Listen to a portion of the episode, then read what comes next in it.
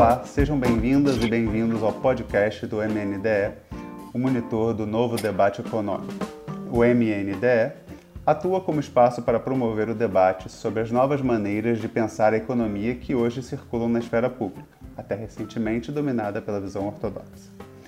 O site novodebateeconômico.org.br conta com um blog de artigos de autoria de especialistas convidados, podcasts, textos produzidos a partir de dados de pesquisa e um glossário explicando os principais conceitos envolvidos no novo debate econômico, como aqueles relativos aos temas do meio ambiente, igualdade de gênero, povos originários e inclusão racial. E, claro, economia. Hoje vamos falar sobre o Ministério dos Povos Originários do governo Lula. E para isso, convidamos o comunicador da rádio Yandê, Anapuaca Tupinambá, para participar do nosso podcast. Bem-vindo, Anapuaca. Olá, bom dia, boa tarde, boa noite, né? A gente nunca sabe quando os ouvintes estão ouvindo, se eles estão em casa, se estão na faculdade, na escola, no trânsito. Hoje ouvir podcast você ouve em qualquer lugar. Então, assim, muito grato em poder estar aqui com vocês. Prazer é nosso, Anapuaca, e para me auxiliar neste podcast, teremos a participação da pesquisadora do Manchetômetro e do IESP-UERJ, Daniela Drummond. Olá, Daniela. Oi, Dudu, tudo bem? Oi, Anapuaca, é um prazer ter você aqui com a gente. Vamos lá, então, Anapuaca, para a nossa primeira pergunta.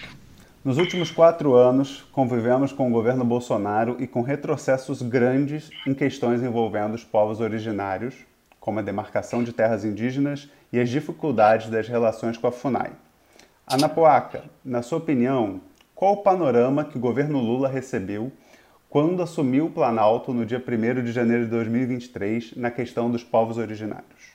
Pensando no que ele recebeu, ele recebeu um, né, primeiro um país destruído, né, um país destruído em todos os aspectos, não só para indígenas, mas não indígenas.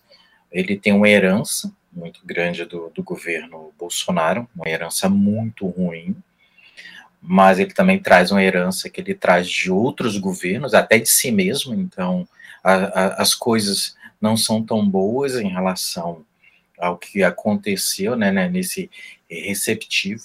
Foi lindo, maravilhoso a posse dele, a gente ter o Raoni subindo, né, um, a, a, o, o, o processo de ver o povo, né, dando posse para ele, foi muito bom mas ao mesmo tempo ele recebe um peso muito grande. Eu tive. Eu fiz uma lista aqui de tópicos, de, de coisas que ele recebeu e que o próprio Bolsonaro fez de 2018 a 2022. Claro que ele é muito raso no aspecto, mas eles são os pontos principais, que é que o, o presidente Lula recebe a redu sobre a questão do Bolsonaro, é, redução do tamanho das terras indígenas, algo que o Bolsonaro fez com, com muita força e propriedade, lembrando que na pré-campanha do próprio Bolsonaro, ele circulando pelo país, tudo que ele fez durante o governo dele foi um projeto de campanha, um projeto de, de extermínio e genocídio que estava escrito, né? Ele, ele falou, ele se manifestou, ele se posicionou publicamente. Aqui no Rio de Janeiro, na Federação Israelita, ele comentou que não, realmente não teria um palmo de terra para demarcar terras indígenas, quilombolas e por aí vai. E ele cumpriu, ele não deixou na, nada do que ele disse, ele deixou de cumprir. Ele cumpriu mesmo. É um dos poucos candidatos, ironicamente, né, e de uma forma muito debochada, na história do Brasil, que cumpriu tudo que disse que ia fazer. Né? Ele foi extremamente verdadeiro em cumprir todos os crimes em cumprir todas as, a, a destruição para a nação brasileira, para os povos negros, LGBT, é, indígenas principalmente. Mas eu fiz uma listagem aqui, como estava dizendo, a redução do tamanho de terras indígenas, criminaliza, criminalização das lutas indígenas, corte no orçamento da FUNAI, nomeação de ruralistas e militares para cargos públicos, desmonte da política pública voltada para os povos indígenas em todas as suas instâncias né, e ministérios, aprovação de projetos de lei prejudiciais aos povos indígenas, aumento da violência contra indígena, dizendo que está tudo liberado, a porteira está aberta, né, o gado pode passar à vontade, não, não só nas questões ambientais, mas territoriais, e ah, as pessoas que seguiam ele, né, que seguiam naquele tempo, achou assim, pô, o nosso presidente tá mandando, ele tá liberado e fizeram a dificuldade de acesso à saúde e educação indígena e a falta de demarcação de terras. E aí a gente entra num processo histórico que o próprio Lula ele recebe algo que ele mesmo não fez, né? Quando a gente pensa que historicamente a única terra indígena demarcada pelo governo PT em todos os governos PT, e aí independe só o presidente Lula, só foi uma, que foi Raposa Serra do Sol, né, do, dos Yanomamis e de outros povos que estão dentro desse território, e que é o mesmo, é, o, o mesmo território que historicamente criou também o marco temporal. Então, assim, a única terra que vem do governo Lula que ele recebe de volta algo que ele fez anteriormente é a mesma terra que cria um, um, uma abertura, né, uma jurisprudência para o marco temporal que poderia ter tirado todas as terras indígenas de todos os povos originários do Brasil de uma forma muito cruel, né? Isso é porque assim erros processuais na construção ou antropológico, é, é, exatamente, eu não sei se foi antropológico, foi processual, no caso de Raposa Serra do Sol, garantiu também criar o um marco temporal. Então, assim, foi uma falha processual. Quem fez, quem estava à frente, né, deixou brechas, né, o desespero de uma única terra ser demarcada, né, no caso de Raposa Serra do Sol, criou um caos também para os povos indígenas nos governos é, subsequentes, pós-Lula. Então, a gente ficou sofrendo bastante, mesmo a gente tendo uma Constituição, no artigo 231, 232 de 88, que garante os direitos originários, que antecede a própria Constituição, ela reconhece os direitos anteriores. Então, não existe marco temporal para algo que reconhece algo anterior. Então, assim, não é a partir de 88 que os povos originários, os povos indígenas, nativos, que estão aqui é, é daqui para frente. Sempre existiu e a Constituição sempre reconheceu. Então, assim, vai ter um monte de brechas. Imagine que na, no próprio sistema de governo, né, e aí o governo Lula também recebe esse, esse peso, a gente tem mais de mil, 1.500 PLs né, que estão dentro do, do, do, do Congresso seja no Senado e seja na própria Câmara, que é anti-indígena. Então, existem projetos de leis anti-indígenas nisso. Então, ele recebe também esse peso. Né? Ele não é algo também vem do governo Bolsonaro, vem de outros governos. Então, ironicamente, ele tem realmente um, um, um peso muito grande, está recebendo uma carga muito grande, e se a população indígena, e aí é muito específico, se não se manifestar e fazer pressão diretamente à presidência da República, ao presidente e ao Ministério dos Povos Originários, né, o famoso, olha, o povo está pressionando, vamos botar para trabalhar de verdade, nada de ficar só em rede social tirando fotinha, aparecendo em vídeo, é algo muito técnico, então não adianta, é, é, é trabalho mesmo de, de como o próprio o presidente Lula, na idade que tem, é do cara que trabalha mesmo, sempre foi, a quantidade de horas, e aí a gente não dá para negar sobre a história desse nordestino, sindicalista, político, né, de, de, uma esquerda que sempre trabalhou muito. Então, todos que trabalham com ele, ou todos os ministros que estão agora, vão ter que trabalhar muito. E a população indígena brasileira, os povos indígenas, tem que sim fazer cobranças né, de vários erros de governos anteriores de direita, de centro e do próprio partido, né, de esquerda e aceitar essa condição, tipo, Ramos foi mal, entendeu? A gente chutou fora bastante, mas a gente reconhece e tem que reconhecer. Se não reconhecer, não ficar com essa de, olha, não foi a gente, olha, não pode atacar o governo, não pode isso, aquilo. Ninguém está aqui é, de alguma forma, para fazer a destruição do atual governo, até porque a maioria tirou né, o genocida, né, o, o exterminador de, da nação brasileira, e ele não é só dos povos indígenas, não foi à toa. Então, assim, não é por conta disso que a gente colocou o presidente Lula lá na, na presidência, que a gente também não vai cobrar dele, não vai ter cala a boca, não vai ter povo, olha, que bacana, a gente tem nosso presidente lá e deixa ele fazer o que ele quiser. Não, a gente vai fazer muita pressão, até porque ele também vai ter um congresso é, contra ele em muitas coisas, vai atrapalhar sim, não vai ser um governo tão fácil, né? É, tem que remodelar a casa toda e nós, populações indígenas, estamos transversal a tudo. Uma questão muito específica sobre o, o que ele recebe como herança de ruim é entender que questões dos povos indígenas no Brasil sempre foi tratado como uma questão social. Na verdade, não, é uma questão econômica. Tem que passar pelo Ministério da Economia. O debate ele é muito mais profundo do que simplesmente um Ministério dos Povos Indígenas, que não tem tanta força no aspecto de receber tanta responsabilidade. Quando eu falo não tem tanta força, é que ele vai ter que ser transversal, ele vai ter que. Ele não tem fundo, ele não tem orçamento grandioso, ele vai ter que lidar com outros ministérios, e isso também é problemático, né? Existe o positivo e o negativo nesse processo. O que a gente tem de positivo num futuro ministério e que a gente tem de negativo, porque existe. A gente não está em, em, em um lago límpido, a gente não está numa lagoa que tem águas claras claras, ela existe movimentos por trás desse, desse espelho d'água e a coisa é muito pesada.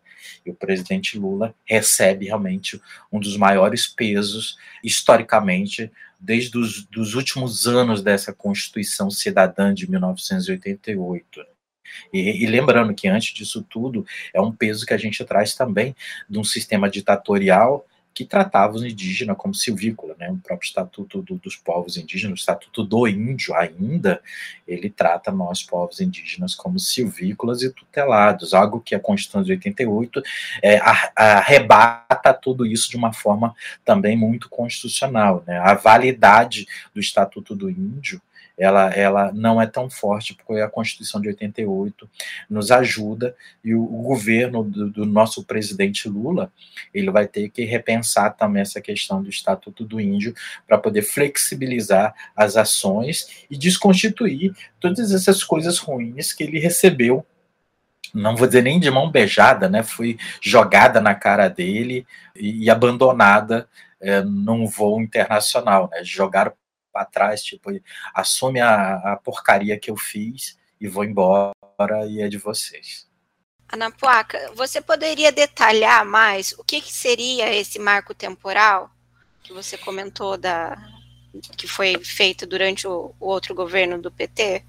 Então, o marco temporal, é, o Congresso, e aí a gente tem que lembrar que um, um monte de outras leis né, ele, ele sustentava, né, ou sustenta dentro do Congresso, a gente está falando diretamente da Câmara dos Deputados, essa questão que os indígenas só podem ter direito à terra se ele tiver a partir de 88. Então, assim, a Constituição de 88 garante o direito de cultura, forma social, língua, né, a terra, mas, segundo a interpretação do Congresso brasileiro, é só de 88 em diante, se os indígenas não estiverem nessa terra de forma originária anteriormente, a gente está falando de retomadas de terra, a gente está falando de é, entender que, ou terras que ainda não estavam demarcadas, ainda está em estudos antropológicos, não teria esse direito.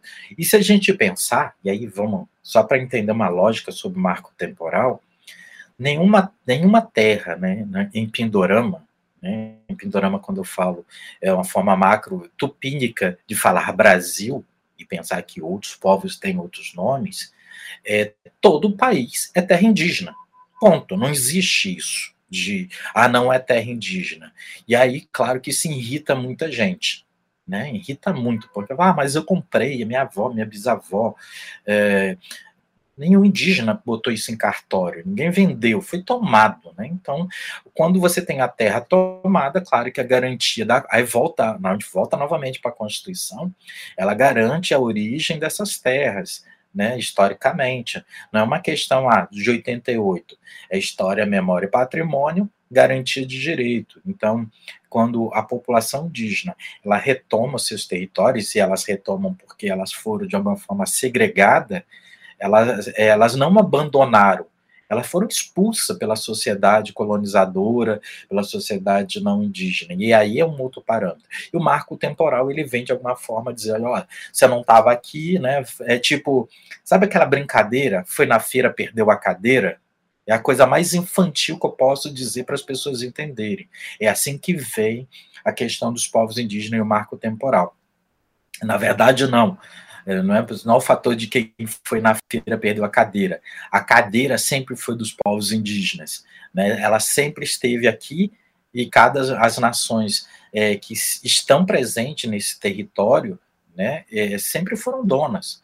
E é uma questão de. É, foi, foi retirada de nós de forma muito violenta. E quando você retoma esse territorial, esse território, é, de uma forma muito. É, contando a história, a memória, né? Ninguém simplesmente abandonou. A gente foi expulso. A gente foi é, expurgado do nosso próprio território. Então, como nos trataram de uma forma desumana, e agora a gente retoma. É natural isso acontecer em forma de qualquer sociedade. Então, se você tem uma população que se posiciona, olha, essa terra é dos meus ancestrais, e comprova historicamente, socialmente, culturalmente, memórias, e isso tudo acontece com laudos antropológicos é, muito positivos e críticos. A gente tem que entender que os laudos antropológicos críticos são os mais positivos para fazer essas retomadas de território. Ela combate demandas né, do, do agro, do, do, dos políticos e principalmente de, de, de, grupos que querem simplesmente apropriar, fazer grilagem das terras indígenas de todo o país. Legal a explicação. É, em poucos dias do novo governo, parece que existe uma postura diferente em relação ao anterior, com a conduta e a forma como vai ser a relação com os povos originários. Anapuaca, como que você vislumbra esses próximos anos para as políticas relacionadas aos povos originários? Serão, por exemplo, quatro anos para reconstruir uma terra arrasada, se é que a gente pode utilizar esse termo, dos quatro anos anteriores, ou a possibilidade de termos avanços nessas, nessa questão? E a questão da crise indígena no Brasil, né? Como você mesmo comentou, é, ela não foi exclusivamente motivada pelo governo Bolsonaro, né, embora a gente saiba que piorou muito as condições dos indígenas no país, mas é reflexo de um país que, entre aspas, né, a nossa história narra como foi descoberto, e a gente sabe que foi explorado nesses últimos 500 anos e entra na, na situação da nossa colonização, de toda a história do país. Queria que você comentasse um pouco para gente, por favor. Então, ele só é presidente por conta disso. Primeiro que a gente não, ninguém queria Bolsonaro. Então, assim, mesmo quem não gosta do Lula, né, existem os que eram oposição a qualquer né, grupo, existem os que, ah, sim, eu prefiro não ter um Bolsonaro e, e ter um Lula, né? Então, assim, então, existem várias posições.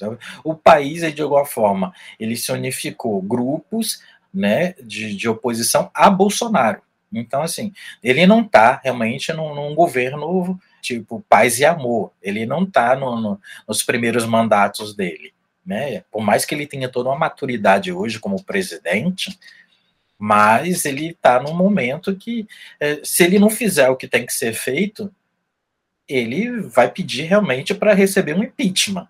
Né? E, e, e, historicamente, o Brasil é um dos países que mais deu impeachment no mundo em, em presidentes. O pessoal descobriu o impedimento presidencial e agora realmente é, utiliza isso. E, e é, te, e, é perigoso, né? Virou uma ferramenta de perigo.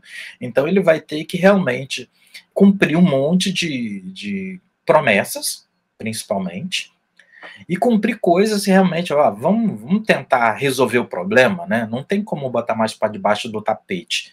É, não tem como. É, a gente tem que resolver problemas, problemas das negligências, tem que sobre a questão do desmantelamento da FUNAI, sobre a questão do aumento de violência, e entender que alguns casos, vamos botar assim, o caso dos Yanomamis, entender que é, é, também é um processo que não é de agora.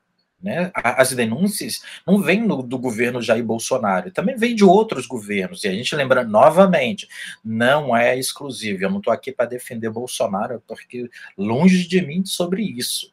Mas você tem que entender a história do país, tem que entender os fatos sobre a política e as demandas.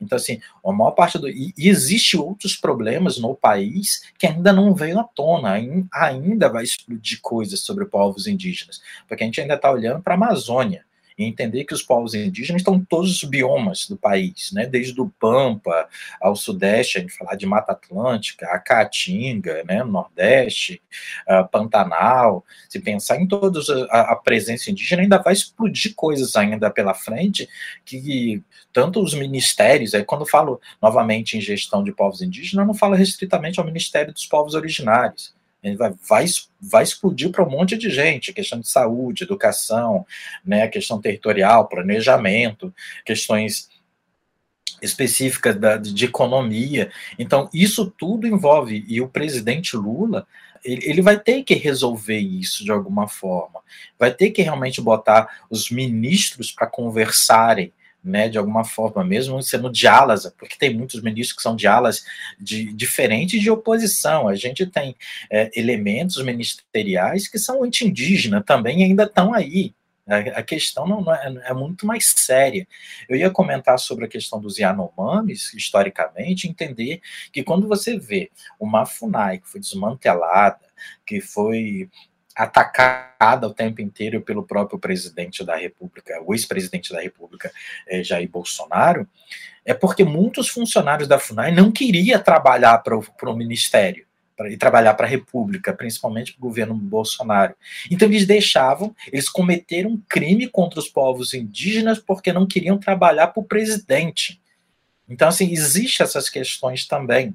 Não dá para simplesmente falar, olha, foi o presidente que simplesmente tirou o dinheiro. Não, eu não vou trabalhar para esse presidente, não vou fazer. Mesmo funcionários, isso vai acontecer. Quando houver investigações mais profundas dentro da FUNAI, né, e, e, tem que. A FUNAI sempre teve que ser investigada sobre as questões de orçamentos, ações, é, ocupações de organizações, organizações religiosas, organizações antropológicas, né, por conta dos crimes que sempre aconteceram. E sempre foi, olha, é paz e amor, não pode, a gente é funcionário, a gente é, é, é indigenista, e até brinco, né, que indigenista nem é profissão, na verdade, né, é, flanelinha e, e assessorista de, de elevador indigenista tem a mesma função, historicamente, porque não existe essa profissão de verdade, né? Algo tipo, olha, mesmo botando lá indigenista especialista, agora tem esse termo, e outro fala que são indigenista autônomo, e eu até novamente satirizo, o cara paga assim lá o carnezinho do, do INSS dele como para receber. Então, assim, voltando ao presidente, nossa, ele tem uma responsabilidade muito grande, e, e novamente, não é algo que só o Ministério dos Povos Originários vai ter trabalho é transversalidade o tempo inteiro. E aí, quando você olha para os demais problemas do país, você vai ver, nossa, é caótico a coisa. Então, Lula vai ter que tomar muito energético, dormir menos que ele sempre dormiu. O bom é quando você chega a uma certa idade, você dorme pouco. Imagina que ele já nem dorme mais, né? Tadinha da Janja é, com eles, o pessoal deve estar enlouquecido, tendo que fazer reunião tipo quatro horas da manhã, não porque ele acordou às quatro, porque ele não dormiu para resolver problemas da nossa nação. Certo. E a gente usava aqui na pergunta, né, complementando, se a gente poderia falar, né, que no governo Bolsonaro houve essa questão de terra arrasada, né, de, de realmente haver um genocídio programado, e uma piora muito grande em relação ao governo Lula. Você comentou, né, dos governos anteriores do PT que também não foi feito muita coisa pelos povos indígenas.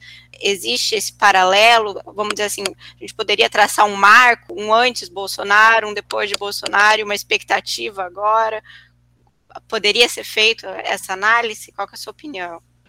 Olha, eu eu tenho aqui, vou, vou, dar uma lida rápida aqui, que é falando sobre a questão da redução das terras indígenas, uma das principais promessas de campanha do presidente Jair Bolsonaro, que é a redução, e ele cumpriu, o desmantelamento da FUNAI, né, o aumento da violência contra os povos indígenas, é, isso foi muito significativo, essa questão do aumento da violência, negligência na área da saúde, educação indígena, durante o governo Bolsonaro houve um aumento da negligência, e a gente tem que lembrar que a gente teve nesse processo uma pandemia, né, só a gente percebeu, o presidente Bolsonaro não teve essa percepção, para ele acho que isso não aconteceu, né?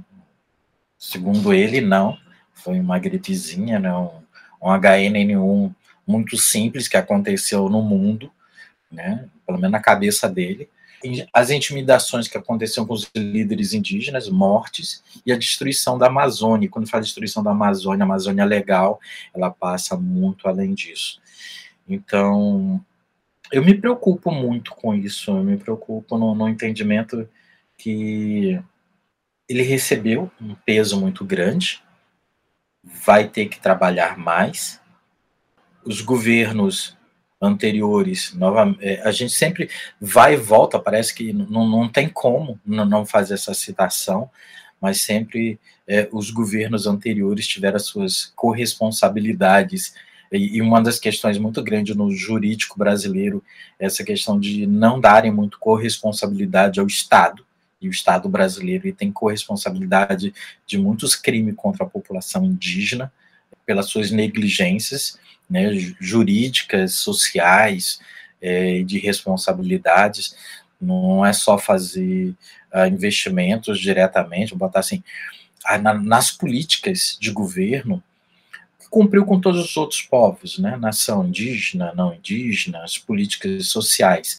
Mas as políticas específicas não houve atenção de verdade, né? E, e a gente tem uma expectativa que isso aconteça, uma atenção de verdade, que ouça, que demarcação já não vire só um slogan de, de festival, de música, de, de encontro de indígenas em Brasília, que seja uma ação, sim, do judiciário, e aí uma responsabilidade do Supremo Tribunal de cumprir isso, essa questão das demarcações de terra, que as retomadas de terra indígena aconteçam, né, não estou é, incentivando, mas que a história e a memória ela seja é, retomada, então, presente.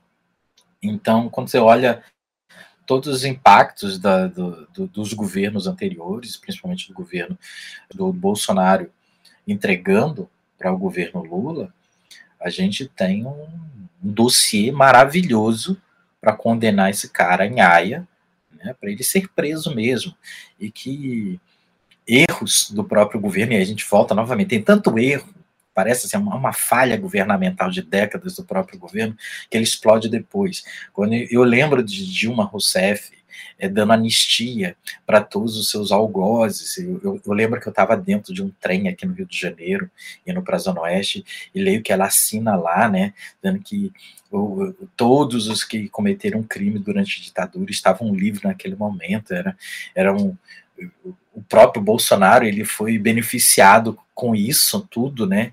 E são as pessoas, as mesmas pessoas que derrubaram ela. São as mesmas pessoas que utilizaram da, da impunidade. E, e, foi impunidade ditatorial, né? Desde 64, 68 e, e muitas outras datas que deixaram marcas muito profundas na nação de uma forma muito contemporânea. Quando você perguntar ah, onde é que estavam os seguidores de Bolsonaro esse tempo, eles sempre existiram. Não, não dá para dizer que nunca existiram. Eles só tiveram um cara que diz, ah, vai que eu resolvo o problema aqui, eu deixo acontecer. Né? Então, quando a, a Dilma Rousseff, em 2015, no final de 2015, é, veta o ensino de línguas indígenas nas escolas do Brasil, né? E muitos falaram, ah, isso não aconteceu. Sim, aconteceu.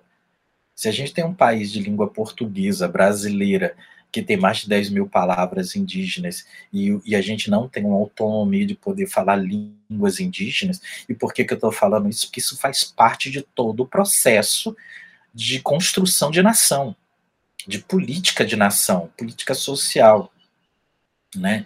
Uh, quando você vê que não existe uma atenção sobre a Lei 11.645-08 de ensino da história indígena e afro-brasileira, você cria uma nação estúpida, né? não ignorante, é estúpida, porque ela sabe a, a origem primária dessa nação. Então, uh, eu sempre explico que estupidez e ignorância são coisas diferentes. Né? Estupidez é aquela quando você sabe das coisas e insiste em fazer. Ignorância é quando, ó, eu não sabia que os povos indígenas no Brasil falam 274 línguas, somos mais de 300 povos indígenas, e que 10 mil palavras no dicionário da língua portuguesa brasileira vêm do tupi, né? Então, isso, olha, nossa, eu não sabia, eu era ignorante sobre isso. E quando você soma toda essa carga de informação, você fala assim, tá, como construir política pública para um país aonde ele não conhece a própria origem como cidadão, né? Não conhece a própria. É estranho você ver que assim, ah, não conhece a própria Constituição, não conhece os contextos políticos. A gente não está falando de quem é inimigo. Inimigo é, na história, no contexto de inimigo oposição, são coisas também diferentes. Inimigo se mata. Né? Opositor, você senta, dialoga, conversa, você, é, mesmo não gostando né, de determinados locais, você senta ali, você sente toda uma dor interna, mas você dialoga, você conversa. Né? Por pode ter um ministro que você não suporte, você pode ter um presidente que você ignora no, no seu, no seu mas ele é presidente, então tem que haver um debate. A gente vai ouvir e eu vejo que o presidente Lula ele vai fazer sim, porque tem que ser feito. É, é um peso que ele carrega, mas eu me preocupo na já estou preocupado na sucessão de Lula. Quem é que vai segurar a, a, a sequência? Porque assim, foi tudo arrasado, a gente está tirando os entulhos. Né? A gente está botando, separando para ver o que é entulho, o que é corpo, o que é reciclável, o que é orgânico, o, o, o que é que ficou, né? O que é que ficou no lugar. Então, assim, dá para até cantar música com isso. Mas, ao mesmo tempo, a gente tem que separar né, e falar assim, não, isso aqui dá para fazer agora, isso aqui dá para fazer amanhã, e isso aqui dá para fazer depois da manhã. Então, o governo ele está fazendo as suas coisas por etapas e prioridades. Não vai dar para ser tudo resolvido só nesse governo. O, o, o que ficou do governo Bolsonaro, a gente está falando de pelo menos uns dois governos para estabilizar e depois continuar os problemas que já existiam antes desse governo Bolsonaro para seguir adiante. Então, a gente está falando de três governos. E será que a gente tem três governos futuros que consigam entender a sociedade brasileira? Eu já estou deixando para o futuro um problema muito grande que o próprio governo atual não vai conseguir resolver em um mandato de quatro anos. Então, assim, o que é que a gente tem para o futuro? É verdade, Ana Paca, realmente a situação parece que é, que é difícil, né? Realmente demoram, vão demorar pelo menos três governos. E aí, voltando um pouquinho, ainda vamos dizer, ao momento presente, né? É importante a gente conversar também com você sobre o Ministério, de fato, né? A criação do Ministério dos Povos Originários e da nomeação da primeira-ministra indígena, né? Sônia Guajajara. E aí, a, a pergunta que nós temos para você, né, são duas perguntas. Primeiro é o que esse ministério representa para os povos originários, é, até sempre lembrando isso que você sempre pontuou, não vai ser um trabalho sozinho, não vai ser um trabalho só do Ministério dos Povos Originários, a gente precisa de todos os ministérios, a gente precisa do, do, do apoio do Ministério da Justiça, do Ministério da Saúde, do Ministério da Educação, né? vamos ter todos esses ministérios juntos desse processo, mas o que, que significa a criação desse ministério e a nomeação dessa primeira-ministra indígena, e não só, até melhorando isso, não só da primeira-ministra, mas, por exemplo, a, a FUNAI estar no, no guarda-chuva desse ministério. Né? Nós temos a Joênia de, como a presidenta do, da FUNAI, então o que, que isso representa para os povos originários e qual a importância da bancada é, dos povos originários, né, é, a, a, qual a importância da bancada dos povos originários no Congresso Nacional. Essa bancada que foi eleita, inclusive até antes da Sônia ser, da Sônia Guajajara ser é, nomeada ou ser é, cotada, ainda era apenas cotada para ser ministra, havia uma discussão de que talvez ela pudesse até não aceitar para não diminuir a força da bancada dos povos originários na Câmara. Então, o que, que, que esses dois pontos representam na, para os povos originários? Os pontos positivos da criação do Ministério dos Povos Originários, e eu falo isso há algumas décadas sobre isso, com, com um olhar, normalmente Latinoamérica, né, o México tem um, um, um entendimento sobre o parlamento indígena, outros países da Latinoamérica sempre lidam com isso de uma forma muito mais natural do que o Brasil. Mesmo eles já são países plurinacionais, né? E aí a gente é, entendeu, o Brasil não é um país plurinacional. Então, isso já é um conflito dentro desse processo de entendimento como nação.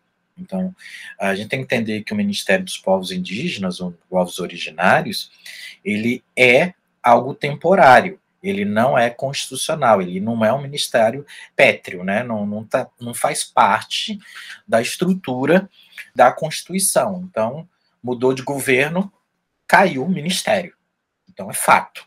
Então, é o famoso faça tudo o que puder fazer agora, porque se mudar o cenário e, e, e a posição de governo, isso tudo acaba.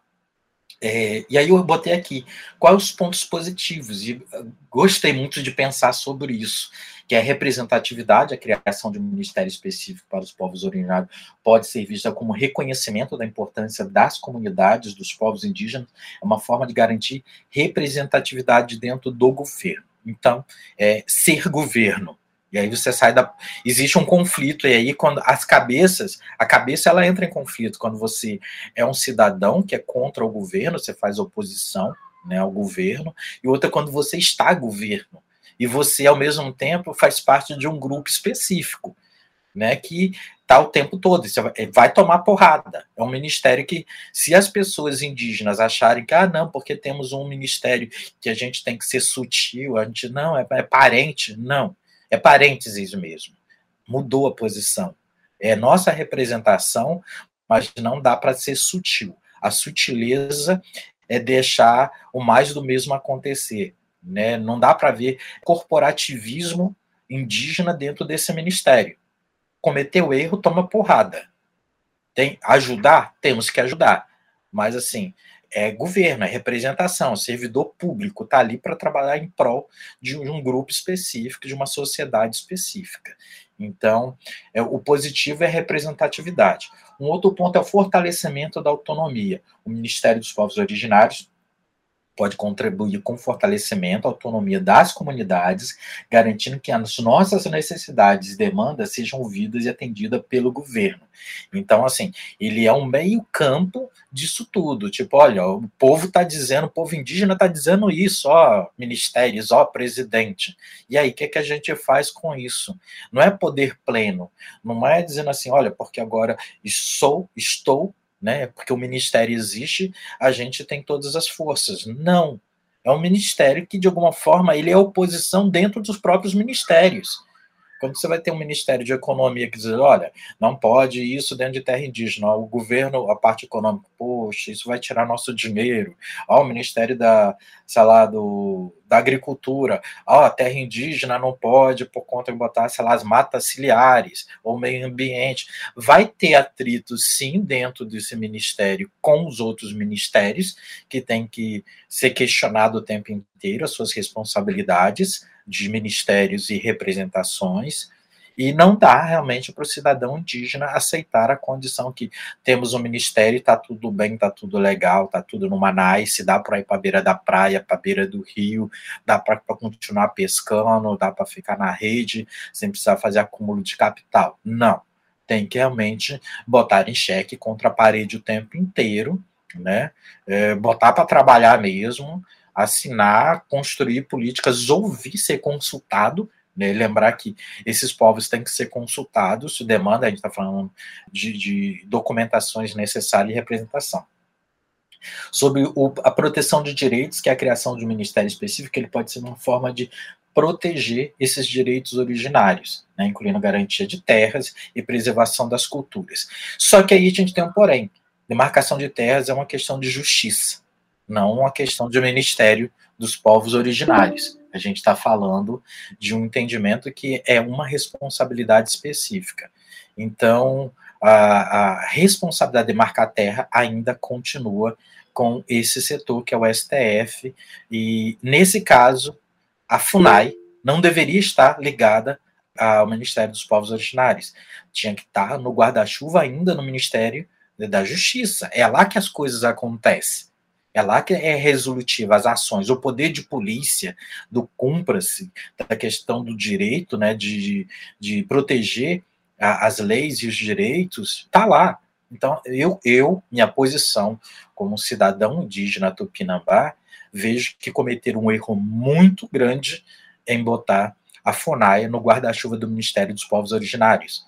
Né? A demanda lá, ela, ela, ela não vai conseguir ter essa atenção direta, até porque o Ministério dos Povos Originários não tem poder de polícia, não tem o poder de julgar, ela é, é quase um consultivo num processo maior. Ela não tem força nesse aspecto. Ela tem representação, pode ser ouvida. Olha, o pessoal lá do Ministério lá dos Índios, e eu estou falando com um olharzinho bem externo, porque vão dizer isso. Eles, estão cheios de, de mimimi, estão reclamando sobre terra, sobre saúde, sobre educação, sobre meio ambiente, mas vai precisar de dialogar muito com esses ministérios, vai precisar dialogar muito com deputados e entender que a, a, a ministra ela foi eleita em São Paulo, por São Paulo, para realmente constituir uma, uma bancada do COCA. Bancada do COCA de um indígena só não existe. Então não é bancada. Senão a gente pode dizer que com, quando Joênia foi deputada federal existia uma bancada do COCAI, na verdade não existia. Existia uma bancada das minorias, que ela era consolidada com outros, outros deputados, outros senadores, e as coisas funcionavam. O fator dela estar como ministra, sim, deu um desfalque de verdade nessa bancada, que foi o que realmente elegeu ela como deputada. E no caso, a posição dela, é, ela nunca deveria ter aceito essa posição. Por mais a a primeira mulher indígena, nossa, essa questão de primeiro isso, primeiro aquilo, se a gente seguir isso como uma demanda de status, eh, a gente não trabalha no, no país. Deveria ter assumido uma outra pessoa numa lista, uma lista tríplice que tivesse já uma força para poder assumir isso. Né? A Joênia uh, não conseguiu o mandato dela, não conseguiu se eleger, beleza, poderia ter sido ela, mas como, como FUNAI poderia ter sido ela também. Então, assim, é entender que a gente ficou desfalcado. Ah, ela vai, é, ela vai pedir ausência do ministério quando precisar aprovar alguma lei no, na, no, no Congresso, lá na Câmara dos Deputados. É um mecanismo, mas eu acho que a gente deu meio que uma bola na trave quando botou ela como ministra, se a gente poderia ter outras representações indígenas no ministério e ela por onde se elegeu, já que São Paulo trouxe ela para essa posição. Então, se eu cumpro esse com a bancada do COCA, realmente não existe, não é uma verdade, não é um fato real, é um projeto de campanha que a gente perdeu quando ela assume essa posição.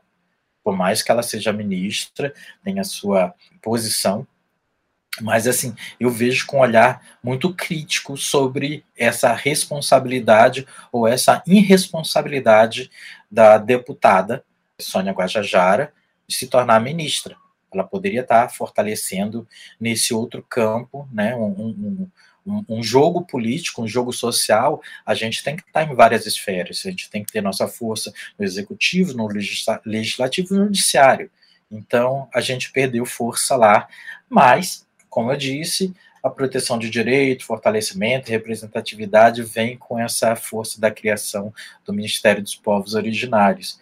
Mas, assim, entender que o, esse próprio ministério é que vai gerar divisão política entre os povos indígenas, é, a falta de recurso do ministério é, gera um problema, então você tem que ficar o tempo todo catando de ministério em ministério programas específicos para trazer para dentro desse ministério até conseguir existir um fundo grandioso. A acredito muito que as doações de Fundo Internacional de Meio Ambiente serão muito redirecionadas para dentro desse ministério, e aí sim vai fortalecer, é uma das demandas específicas, mas fundo ambiental vindo de fontes externas, né, internacionais, que a gente perdeu no último governo, mas acolhido agora com a presença do, do presidente Lula e esse ministério, ele não vai ter rubrica para algumas ações, ele vai ser muito específico para meio ambiente.